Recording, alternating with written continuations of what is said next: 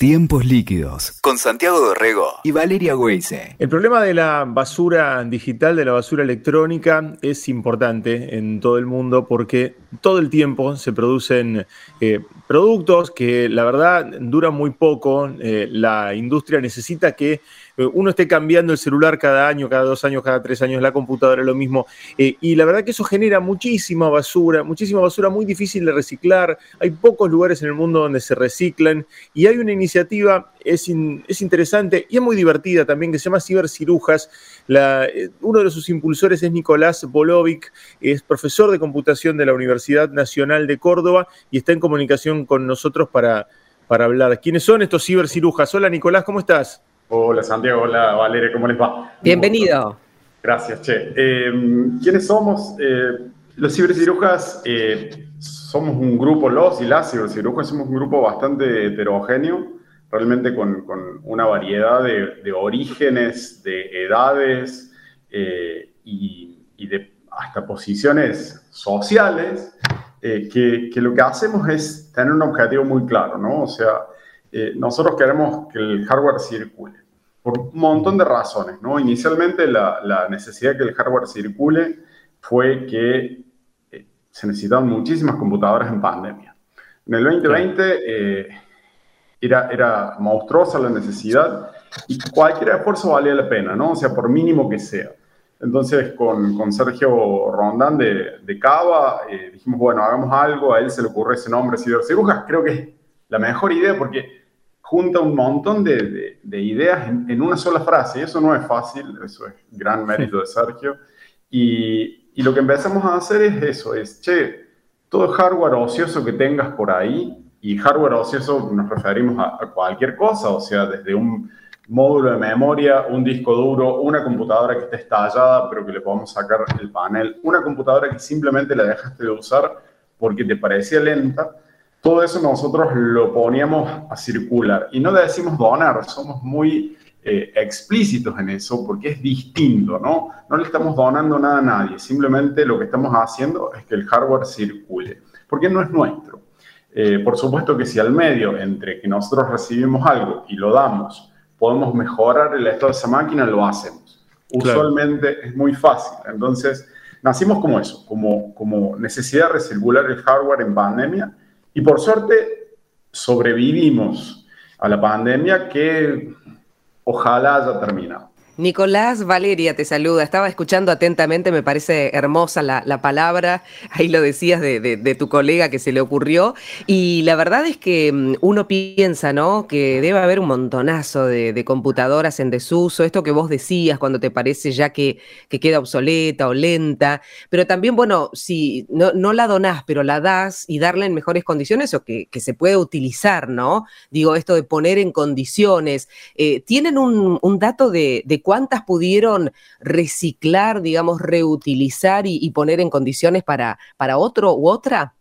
Mira, no somos prolijos, en, en, nada somos prolijos, somos cirujas, eso, eso es, habla, habla de lo nuestro, pero eh, digamos, los esfuerzos más fuertes se dan en Cava, eh, que las y los chicos están, están reciclando máquinas, yo estimo que ellos han entregado entre 15, 20, 30 máquinas, Está la gente de HackFan, de Rosario, que también ha entregado una cantidad de máquinas similar. Y después estoy yo en una especie de esfuerzo solitario por acá, no tan solitario ahora, se sumó un montón de gente, se está sumando y yo llevo unas 47 máquinas.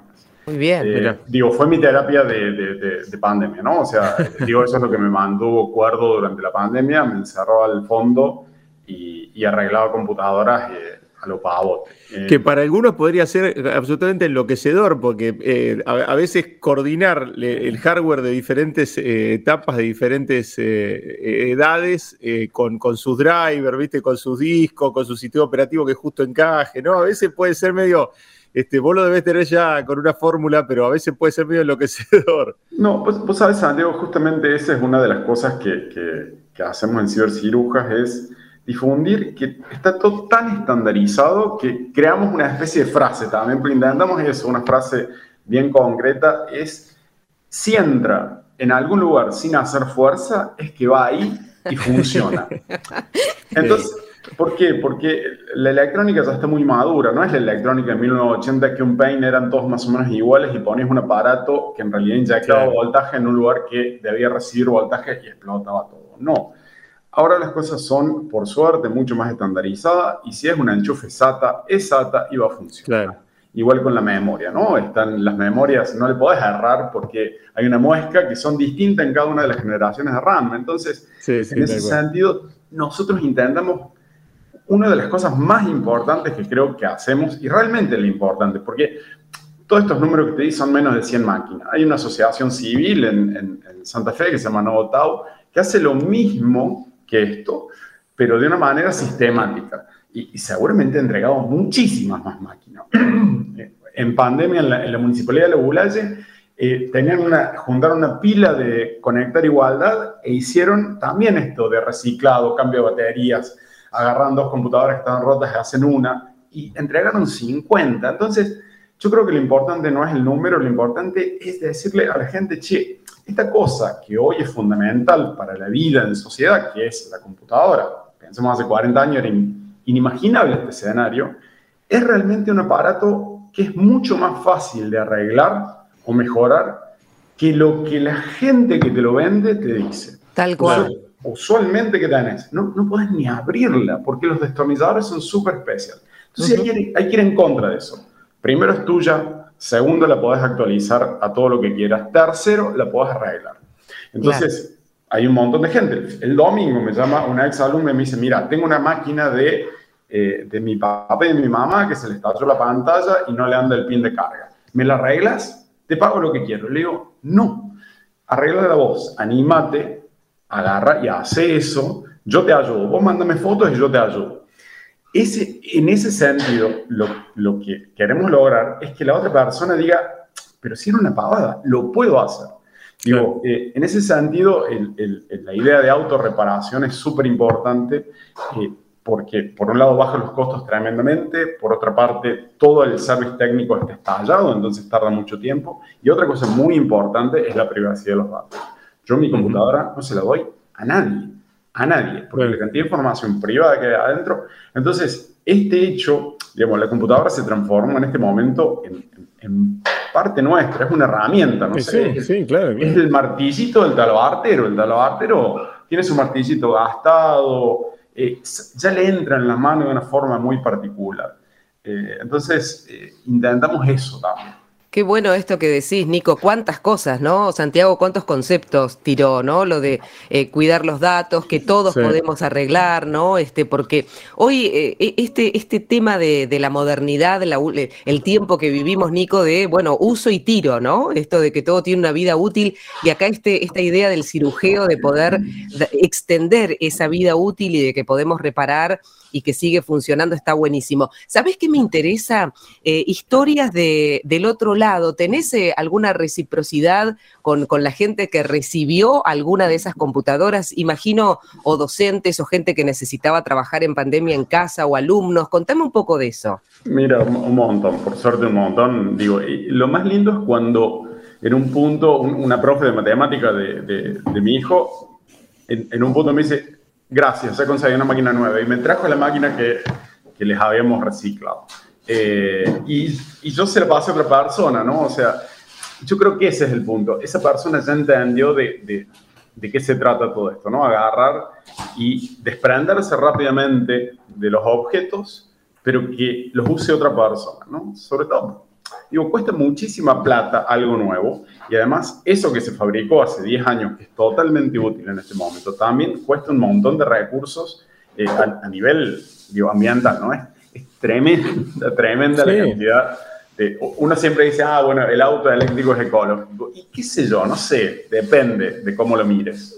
no, es que, es que hay eh, tal cual, está, está esa mirada que obviamente lo más ecológico es reciclar lo que ya se, lo que ya se fabricó, ¿no? O sea, si seguís fabricando nuevo, eh, y por supuesto que todo lo que vos estés, produciendo y todo lo que queda obsoleto es algo que vas a tener que tirar, reciclar de alguna manera, y, eso es, se termina convirtiendo en, basura muy difícil de, reciclar. Sí, otro caso que me acuerdo es una, una chica que nos contactó a través de, perdón, de esto que, que, nos publicitamos en red y me dice, che, necesito una compu porque quiero reconvertirme, quiero tomar un curso de Python, chica, de mi edad, ¿no? O sea, no es... Sí.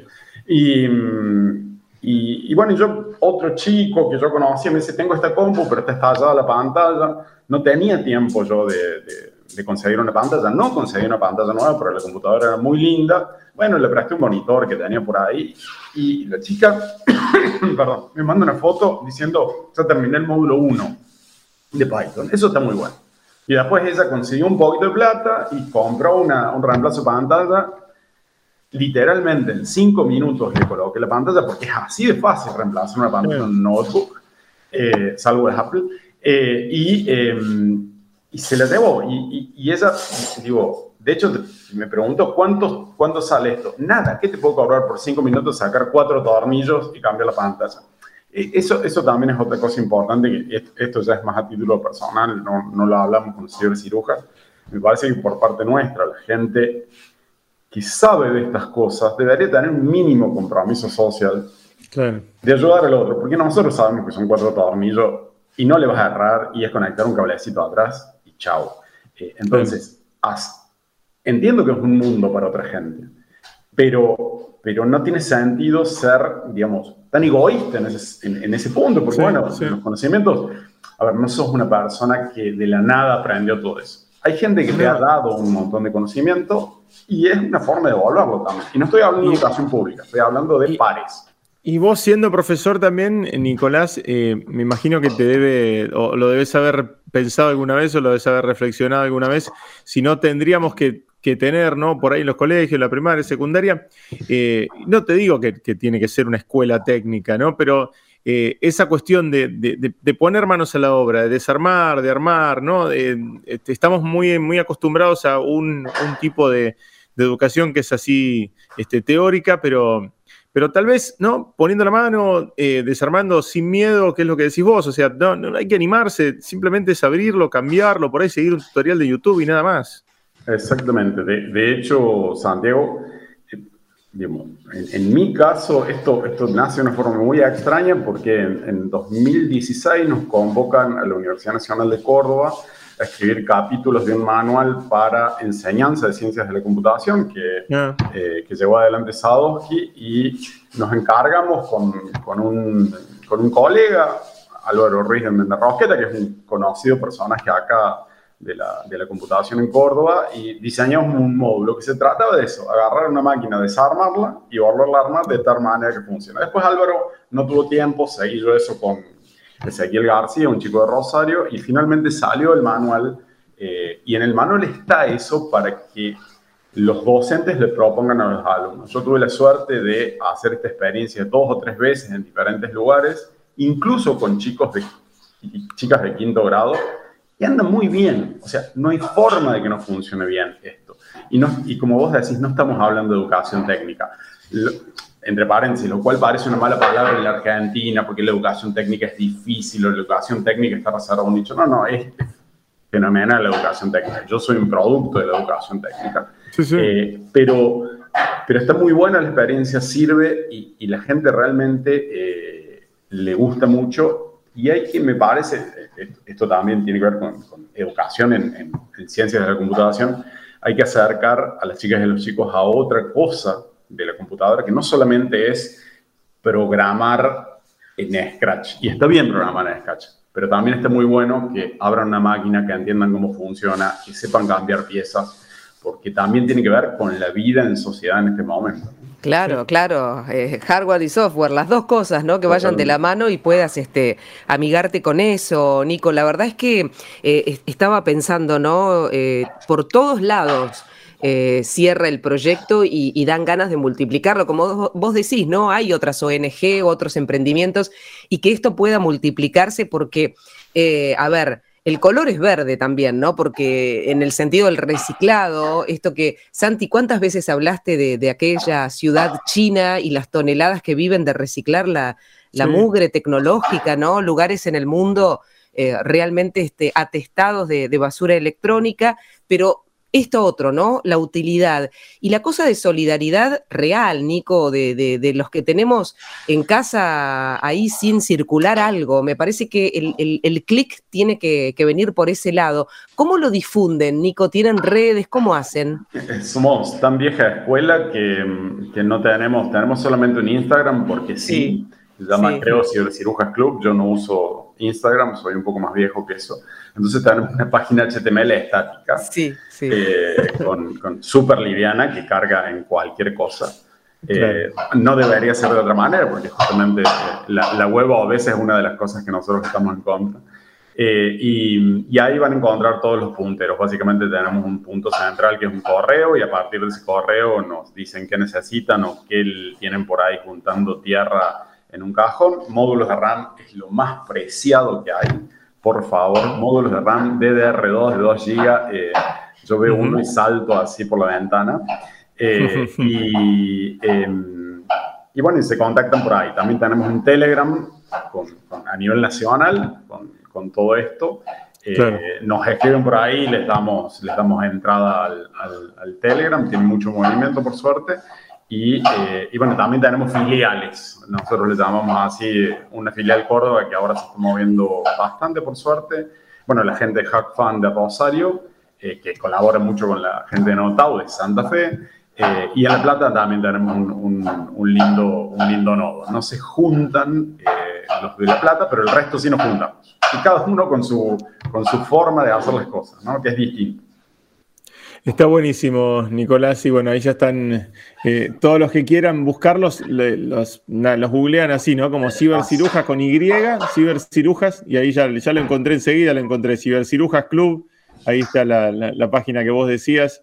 Eh, y, en el Instagram también, eh, con cibercirujas.club. Esa es la, dirección ahí.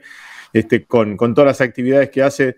Aparte, están muy divertidas las, las todas las convocatorias que van haciendo en los diferentes lugares como para que el que, el que tenga hardware se quiera acercar o, quiera incluso también meterse un poquito en el, mundo de, esa, de ese reciclado se, se sume ¿no? a la idea.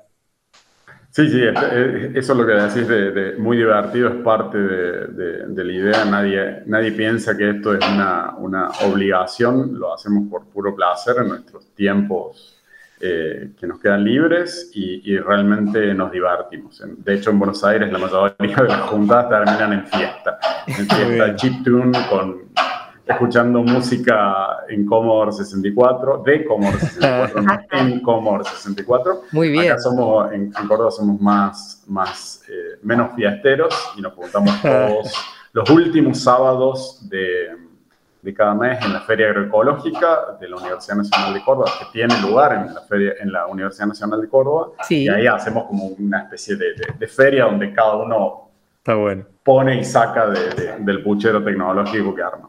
Muy bueno. Nicolás, muchísimas gracias por este rato con nosotros. Eh, Santiago y Valeria, mil gracias. Un placer. Abrazo enorme, Nico. A usted. Hasta luego. Así pasaba Nicolás eh, Bolovic del Cibercirujas Club. Escuchaste Tiempos Líquidos con Santiago Dorrego y Valeria Weise. WeToker. Sumamos las partes.